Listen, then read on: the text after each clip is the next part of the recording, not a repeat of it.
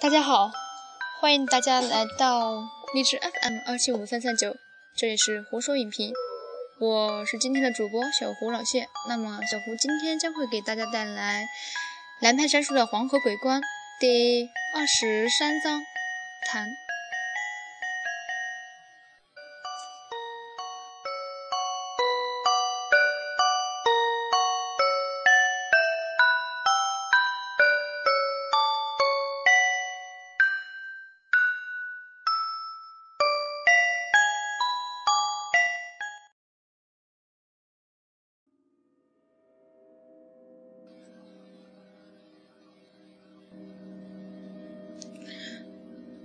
混乱间，我下意识就睁开了眼睛。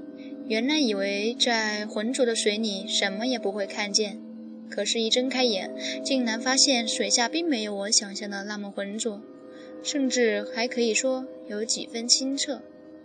大概是这里混乱水流的关系，把大量的沙子都卷到了水面上，所以这里才比黄河任何一段都要浑浊，水面之下反而清澈了很多。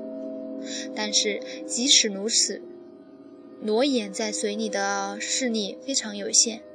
我在混乱间看到一条模糊的巨大影子从水底盘绕上来，足足有十几米长，无数触角从那一条影子上延伸出来，就像一条巨大的蜈蚣，或者说是像一棵巨大的水草。我转头一看。发现这样的东西还不止一条，在我四周几乎全是这种蜈蚣一样的模糊影子，它们一端都来自一片漆黑的水底，而另一端在水里不停地盘绕。我用力想看看这东西到底是什么样子，也好做个明白鬼。可是我无论怎么用眼睛，能看到的只有影子。完了，我心里道。进什么地方了？怎么什么妖魔鬼怪都出来溜达？出门没看黄历，就是失策。拉着我的触手力量极大，一直就将我往深水里拉住。我只觉得肺里的氧气极度减少，眼前的东西也越来越模糊起来，正在绝望。突然，边上冒出了一个人影，一把抓住我。我一看，这影子的轮廓，竟然是王若兰。正疑惑他怎么下来了，只见他指了指下面，让我把身子蜷缩起来。我根本无法理解他的意思，还想问他拿刀。忽然，整个水底一阵波动，一下子大量的水泡从水里炸出，我感觉到脚踝一松。接着，一股极度强烈的水流冲击波一下子把我们甩了出去。我马上明白，又是那种雷管爆炸了。我死死拉住王若兰，只觉得一阵天旋地转，脑袋一松，竟然给冲上了水。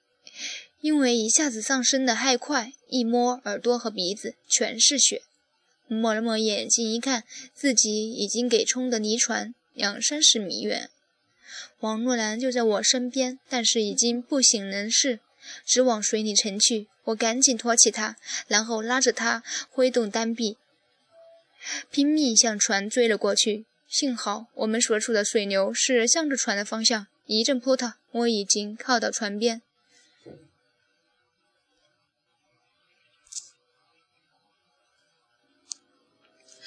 爬上船，我顾不得别的人，放下王若兰，发现她竟然没有呼吸了，心里一下子慌了，赶紧给她解开内衣服，也不管什么忌讳不忌讳了，一双大手直接按下，把她的肺里的水压了出来，然后低下嘴往她嘴巴里吹气，才吹了一下，她就猛烈地咳嗽起来，一股臭水咳到我的脸上，然后用力地吸了一口气，恢复了，恢复了。呼吸，我松了一口气，才放下心来。一看他衣服散开，散开，想着电视里遇到这种情况肯定会挨耳光，赶紧把他的衣服包起来扣好。结果一下子，他的身材如何，手感如何，竟然一点也没记住。正在后悔，琢磨着要不要再解开看看，就听到一声门板踹裂的声音。那老财一身是血，从舱里摔了出来。接着，少爷拿着根半截蒿子从里面出来，抄起来就打，一边打还一边骂：“我靠你的！想害你爷爷我，老子今天就把你扔到黄汤里去！”那老财一边退一边求饶：“啊，李爷，我也不想，我要是不这么干，俺们那村儿就要把男人闺女去祭河，求你放过我！”啊，少爷是出名的天王抄老子教，这种话根本对他起不了作用。那老财还没说完，他又一高敲过去，把老财敲了一跟头。我一看这样子下去，得给得给他敲出。人命，忙叫他停住。少爷这才看到我，一下子丢掉钩子，跑过来叫道：“我靠！我还以为我们俩死了，妈的，没事情吧？”我把刚才的事情一说，说应该没事情，问他：“你怎么搞的？若兰怎么会下到水里？”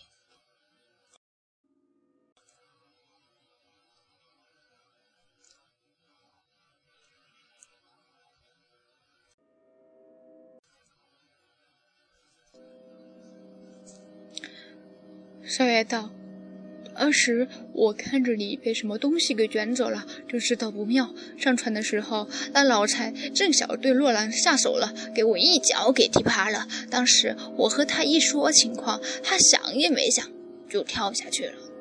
我听到这话，看了一眼面前脸色苍白如雪的女人，突然感到一股心疼。少爷摸了摸洛兰的额头。”说他应该没什么大事情，大概就是喝了几口水。我将洛兰抱起来，对他说：“别把老财打死了，我还要问他话。”接着就把他带进了客舱里。老财给少爷拖进来，捆在凳子脚上，一脸都是血。这少爷下手是太狠了。他这样的人，文革的时候得罪人人太多，难怪现在混得这么次。我把王若兰放下。打着暖灯给他取暖，然后踢了一脚老财，问他：“呃，你刚才说什么？你说是你村子里的人这么干的？”老财用无法置信的眼神看着我们，显然不明白我们俩是怎么活下来的。听我一问，忙点头：“呃，是啊，是啊，我也是没办法。”话音刚落，少爷一高子又打上去。把他打的嗯了一下，我赶紧给他拉住，骂道：“哎，你打人打上瘾了是怎么的？你他娘的七八年的时候，怎么没把你这种呃那个暴力狂给办了？真他娘是放虎归山！”少爷说：“哎，我靠，我是真来气了才打他。你知道他为什么要杀我们吗？你要知道了，你比我还打得还狠。”我说：“哼，这种人。”不是为财，就是为色，还是为什么？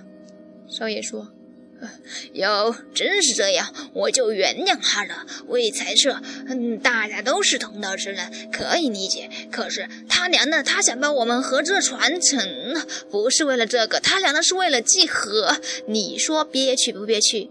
哦，我大老爷们一个，老娘把我养活了三十年，你拿我来祭河？”嗯，把我当畜生啊！说着又要打，我赶紧把他拦住，说：“哎，好了好了，不就是拿你祭河吗？谁叫咱们给他选上了，说明咱们的素质还是比较优良的。”说着对老财说：“你们村怎么回事？这年头还玩这个，不怕给枪毙了吗？”老财看我比较和善，以为我是救星呢，一下子就贴了过来，说。雪，真对不住你，我也不想你跟俺村人人人人都是这样，我也没办法。您放过我，我给您开船，到哪里是哪里，钱我都不要了。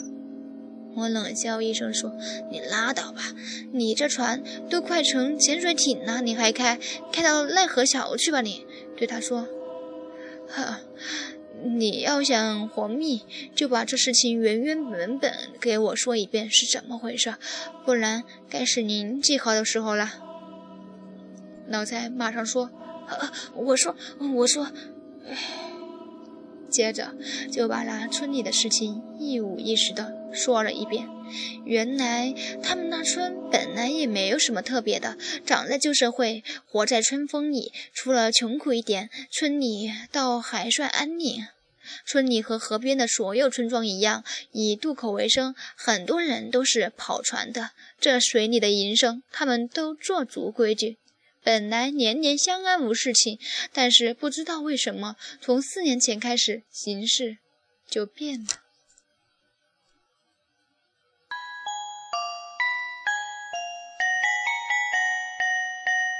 本来这沙镇峡就不好走。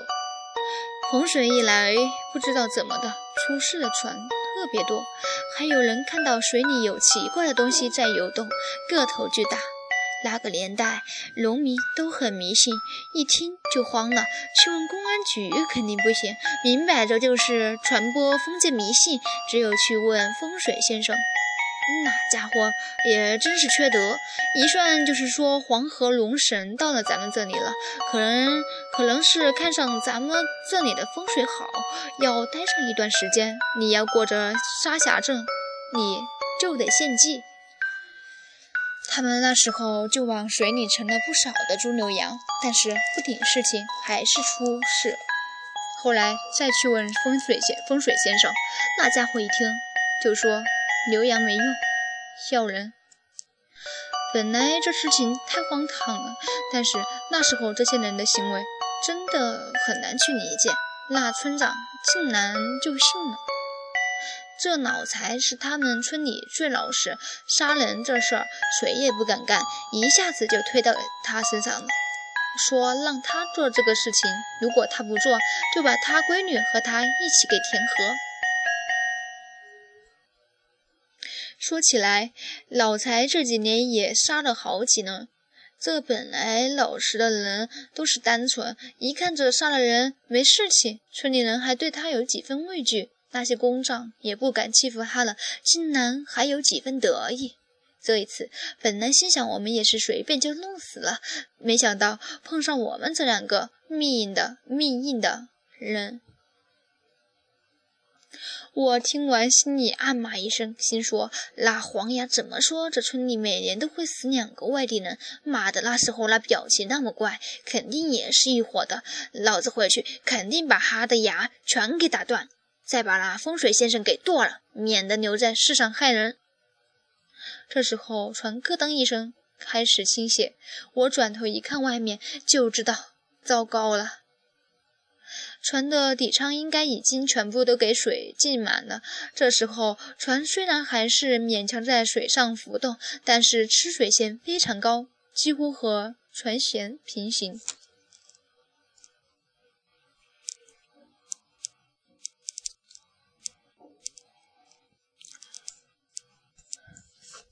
这样的船虽然短时间内不会沉，但是经不起风浪。只要浪头打进来，船很快就会入水。我们必须找个地方靠岸，然后离开这条船。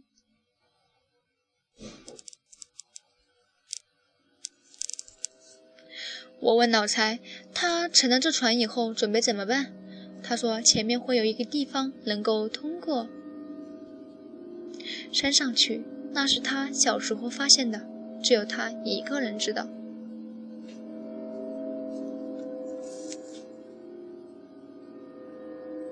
少爷爬上船的桅杆，看了看前面，对我大叫：“猛将这一道的两边都是悬崖，但是前面的悬崖上果然有一块突出的地方。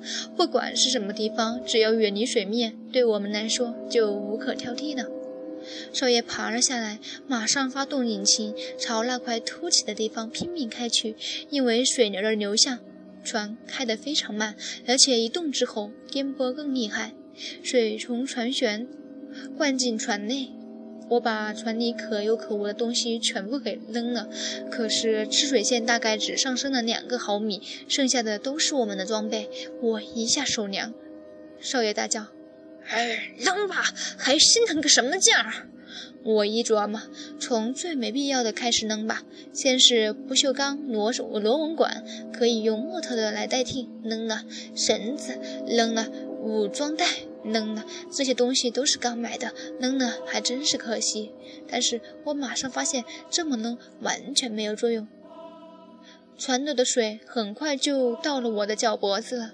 少爷看到悬崖上的凸起就在眼前，不过远看似乎和船的桅杆高，但是近看却比桅杆还高了很多。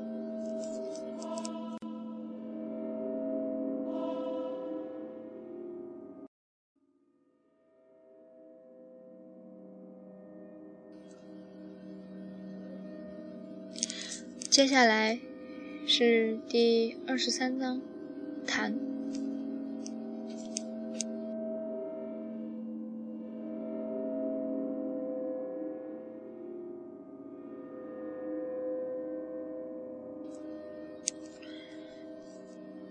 少爷朝我大叫：“嗯，把绳子给我！”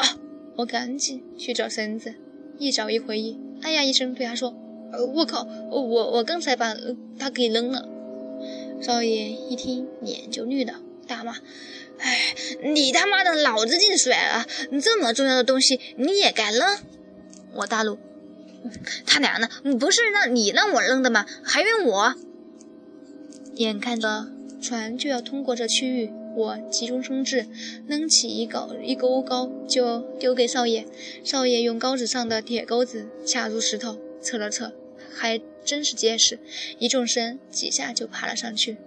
上到了凸起的峭壁之后，他把钩子翻了个，勾住船的桅杆，用了吃奶的力气将船拉到一边。然后我将装备一件一件的丢给他，还砍下船上的缆绳代替绳子。接着到客舱，突然却发现王诺兰已经醒了，正在换自己的湿衣服，正换到一半，扣子还没全扣上，半抹酥胸几乎躺在了我的面前。我一下子愣住了。我老婆走了以后，我就几乎没碰过女人，现在一看，竟然有点头头晕目眩的感觉。那丫头也不避讳，看着我这么盯着她，还扑哧一笑，问道。好看吗？我这才反应过来，冲过去大骂：“哎，好看个屁！船都要沉了，还好看什么？等一下，你去勾引龙王爷吧！”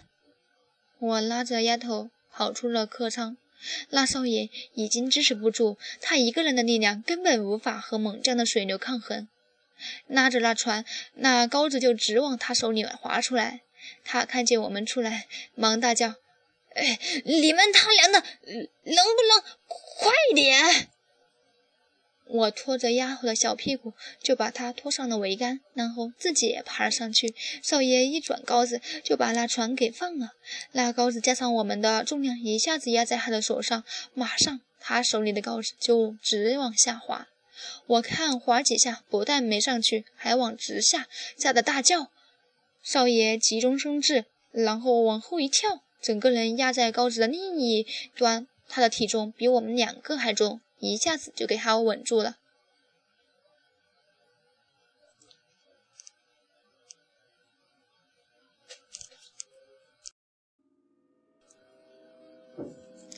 我们两个顺着高子就爬了上去，全部都躺在石头上，大口的喘气。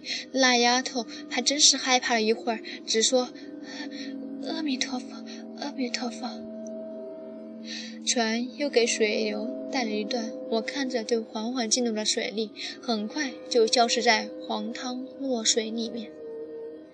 上面是一个岩石的一块凸起，可能是上面的一块石头因为风化掉到了黄河中形成的。少爷看了看手表，也不让我们休息，说：“哎，快走，我们没时间了，天快黑了，我们咱们得在天黑前进山，明天还有一点时间，就得用来找地方。”我摆了摆手，哎，实在走不动了。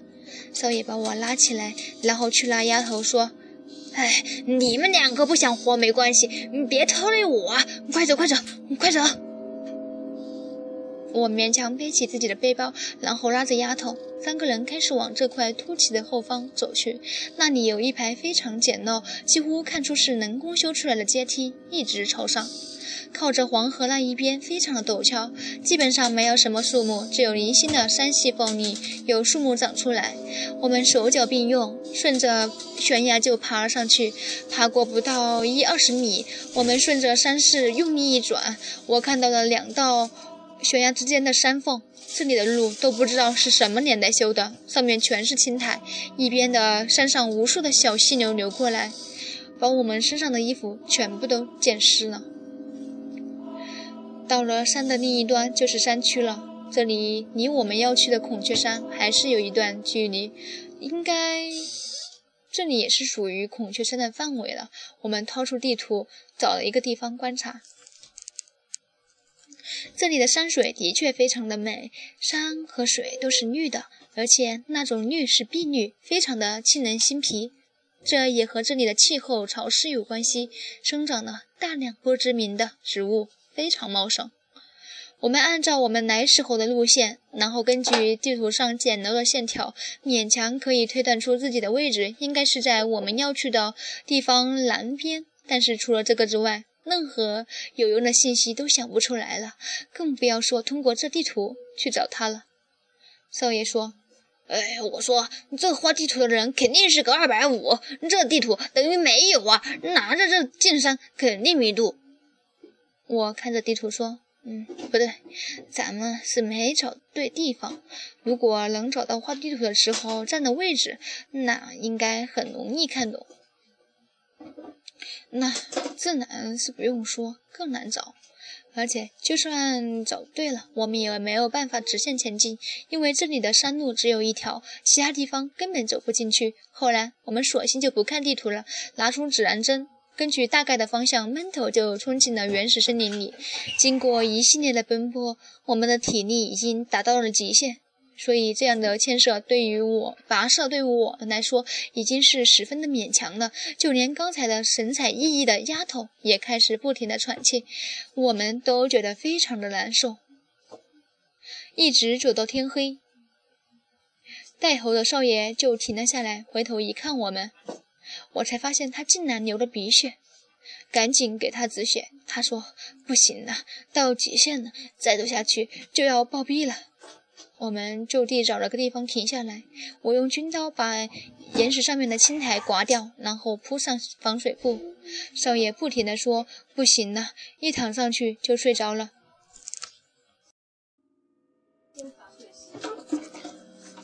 我看着这里的气温其实不低，但是由于水的关系，很容易生病，就去捡了一点干的柴火过来，用无烟炉子点上，给他们取暖。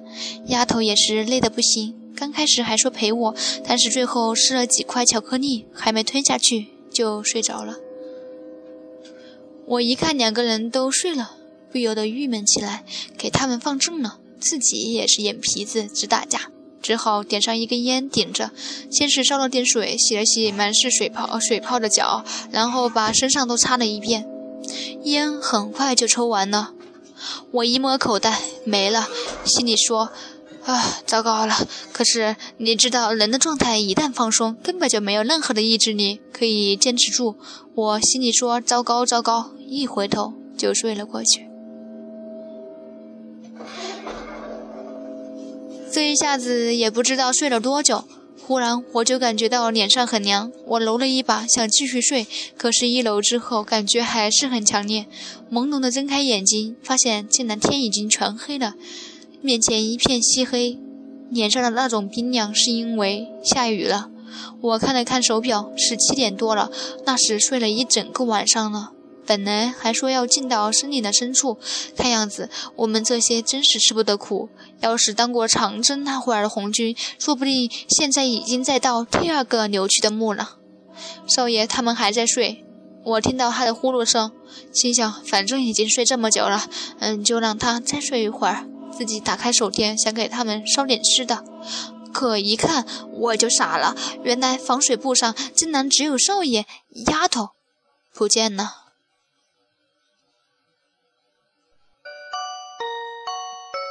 我猛地站起来，跑到四周找了一找，心说：“他，可能早上起来小便去了，但是找了两圈，连个人影子都没有。我我马上就慌了起来，回去几个巴掌把少爷拍起来，他还对我发火，问我，呃，干什么？你真跟一娘们亲呢，给给给你打跑了。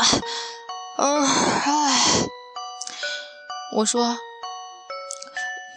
你别亲了，丫头不见了，快起来去找找。少爷一听。猛一看身边，果然丫头不见了，顿时站了起来，用一边的积水洗了洗脸，说：“呃，怎么回事？情你不是看着的吗？”我说：“嗯，我不，我不小心睡着了。”少爷说：“呃，你这少岗怎么当的啊？你你……”我说：“行行了，行，快去找，找到了让你打就行。”我们四周都找了。哪里都没有，只有一条脚印直往山谷下去。到了一半，因为是山谷水流的关系，已经没了。我们冲下山谷，顺着找了几百米，忽然看到一边的泥坡上又出现了这条脚印。上去一看，还是新的。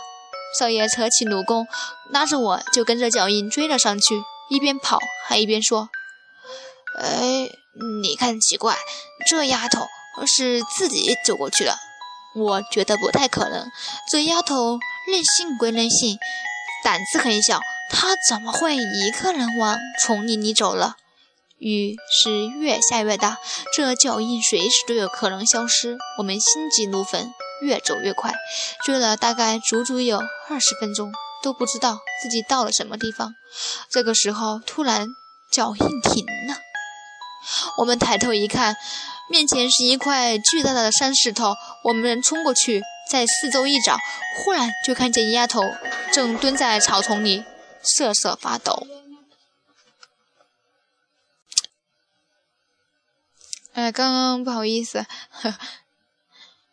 我赶紧上去，她一见我就冲过来扑到怀里，就哭了起来。我一边安慰他，一边把防水布给他披上。问道：“你你怎么跑到这里来了？”丫头就是一个劲儿的哭，浑身发抖。少爷说：“让我别问了。”我一看，我们要是回去也回不去了。来的时候的脚印都没了，恐怕现在回去会在丛林里迷路。幸好少爷比较精密，大部分必要的东西都带在身上。我用树枝丫撑着的防水布搭起一个非常简陋的帐帐篷，然后把丫头抱进去，正让她喝了一点白酒，让她别害怕，顺便驱驱寒。看她脸色红润了起来，就问她发生了什么事情。丫头本来不会喝酒，喝了好大一口，呛得不行，一边擦眼泪一边说：“哎，哎呀，吓死我了！我还以为见不到你们呢。”我说。嗯，你先别哭，我们不是在这里吗？嗯，到底昨天晚上碰到啥事情呢？丫头可怜巴巴地说：“啊，我不好意思说，能不能只说给一个人听啊？”我心说：“有什么不能说？你难道也能强奸呢？”看了一眼少爷，少爷弹了弹手，郁闷地走了出去。我把耳朵都凑过去，他下嘴巴贴到我的耳朵上，就把昨天的事情草草说了一下。啊，原来这几天他是那个来了。昨天晚上他是装睡，看我们也睡着了，他就跑到一边的树林里去换那个东西。换好了之后，他准备回来。本来如果回到我们这里，也就没有事情了。可是他的那那个时候，突然间听到一边的山谷里传来一些怪的声音。我们是睡在一个高坡上，下面有一个非常小的山谷。他小心翼翼地走到一块石头上，探出去看，只见山谷下面一片漆黑，可见，可是明显的听见一些奇怪的声音从下面传过来。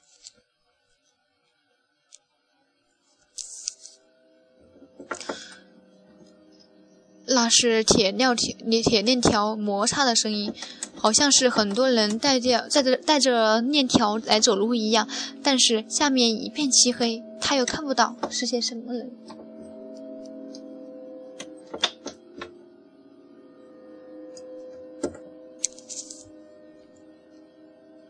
丫头是个好奇心很强的人，这时候我们都在石后，他们也他也不害怕，只是觉得一种诡异。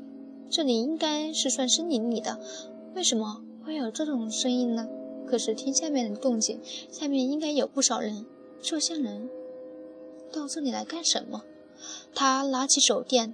打开，对着山下一照，但是因为角度的关系，他什么也看不到，只感觉大量的雨点从天上落下来，汇聚在下面，形成了一条小溪水。但是下面的声音肯定不是溪水的声音，那种声音还在从上，还在不断的传上来。当时他就感觉好像是有人扯着链条在走路，他按捺不住好奇心。看着山谷离我们也不远，就蹑手蹑脚地爬了下去，走到一块石头后面，偷偷去看，下面一片漆黑。他又不敢打手电，但是他仍旧可以借着微弱的光线，看到的是一排人影，正排着队伍正在前进。这些人的脚上都带着脚镣，走起路来一拐一拐的，那种金属的声音在山谷里回荡，伴随着整齐的脚步声。少爷丫头看着看着，不知道为什么，突然间就有一种冲动，想跟着他们一起走过去。后来那种冲动很快就发现，他已经达到无法理智的抗拒的程度。他就走了出去，跟着这个队伍后面一直往前走。走着走着，他发现那群人竟然走进了一块大石头里面，就这样穿了过去。丫头顿时害怕起来，她知道自己碰上什么东西了。可是这个时候，她的脚已经不听使唤。就在她快要走进那石头的时候，突然就听到有人叫了她一声，她一下子就清醒了过来。一看天已蒙蒙亮了，四周什么人也没有，只有她一个人。她当时吓坏了，猛地转身就往山上跑，也没个方向感。自己到底跑了多少路，自己也记不清楚了。后来跑不动了，就躲在草丛里面。再后来，我们就找来了。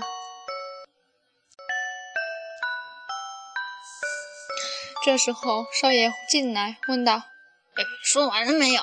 你到底怎么回事？情我也不知道该怎么说。说，哎，不知道，好像是这山谷里有什么不干净的东西。”给迷了，少爷奇怪道：“这有什么不能让我知道的？”我正要说话，丫头扭过一把，他说：“嗯，不许说。”我赶紧投降，转念一想，这里发生这样的事情不太寻常啊，丫头也不太可能骗人，就说：“我看这下面的山谷可能有问题，咱们要不去看看？”丫头拉着我直摇头说。你别去，太可怕了！我把他背起来，说道：“哎，别怕，我和少爷两个人都是命运的主，就是那种黑白无常都没权利来没收的。嗯，要阎王爷亲自过来收我们的人，你就放心吧。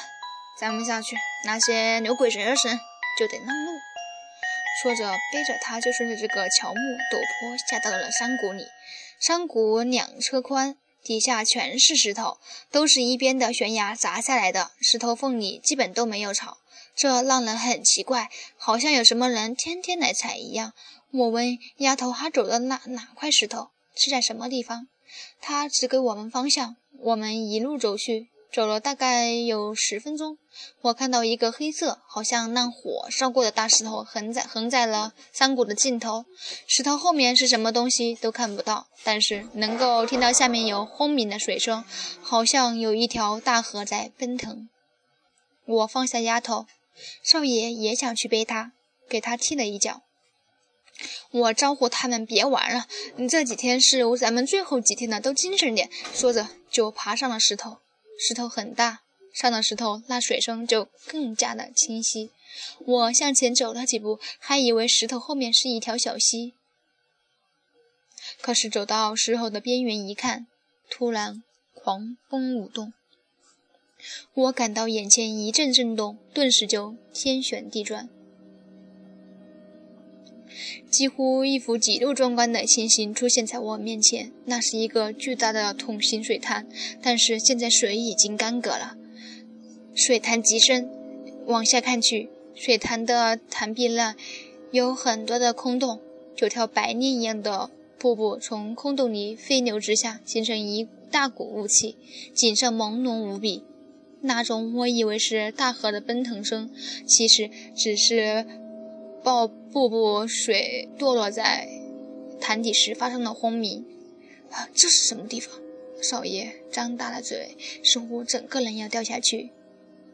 丫头也尖叫了一声，不知道如何来表达自己的情绪。我一眼就看出来，这是世界上最最难得的一种风水格局，叫做九轮坑。我记忆里没有人人能够找到这种东西，也就是这种格局是按照风水的理论推算出来的才会产生的格局。我几乎也立即肯定了，牛去的墓可能真的就在这里。世界上已经没有办法找到比这里更好的风水位置了。他只要懂得一点堪舆之术。或者身边有一个一个人懂的，就不可能放弃这样的风水位置。想不到牛区这个变态竟然有这样的福分，而且那正和龙观花纹中隐藏的地图所指示的地方，肯定也是在这里。好了，今天的胡说影评就到这里吧。欲知后事如何？请听下回分解。